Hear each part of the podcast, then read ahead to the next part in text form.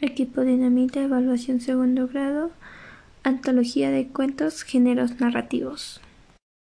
Benemérita Universidad Autónoma de Puebla, Preparatoria de octubre de 1968, Lenguaje y Procesos Comunicativos, primer semestre, maestra Esther Chávez Maldonado, Grupo Primero G Matutino, Valeria Coyul Cerezo. Cuento.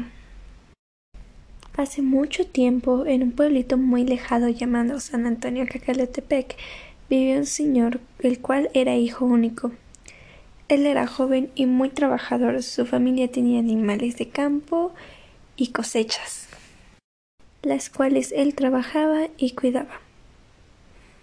Pasa el tiempo y trabajando mucho logró tener más ganado y más terrenos. Pero aquel muchacho nunca se casó y tampoco tuvo hijos.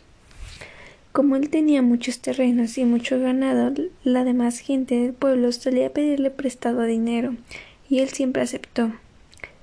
Pero no le pagaban y seguían pidiéndole, y llegó un punto en el que debían demasiado, que le era imposible pagarle. Entonces él dijo ¿Qué les parece si para pagarme yo mato un toro y todo el terreno que abarque solo con la piel de dicho toro será mío? El pueblo accedió. Todos pensaron será muy poco el terreno que pueda conseguir, aunque mate al toro más grande. Lo que ellos no sabían era que él cortó la piel del toro para que se hiciera un hilo muy delgado. La gente se reunió para ver cuánto terreno él se quedaría y se llevaron una gran sorpresa al ver que había hecho un hilo con la piel del toro. Logró tener muchísimos terrenos. Gracias a la cantidad de terrenos que tenía, la gente lo apodó el rico. Pero pasó el tiempo, ya que el muchacho no logró esposarse con nadie.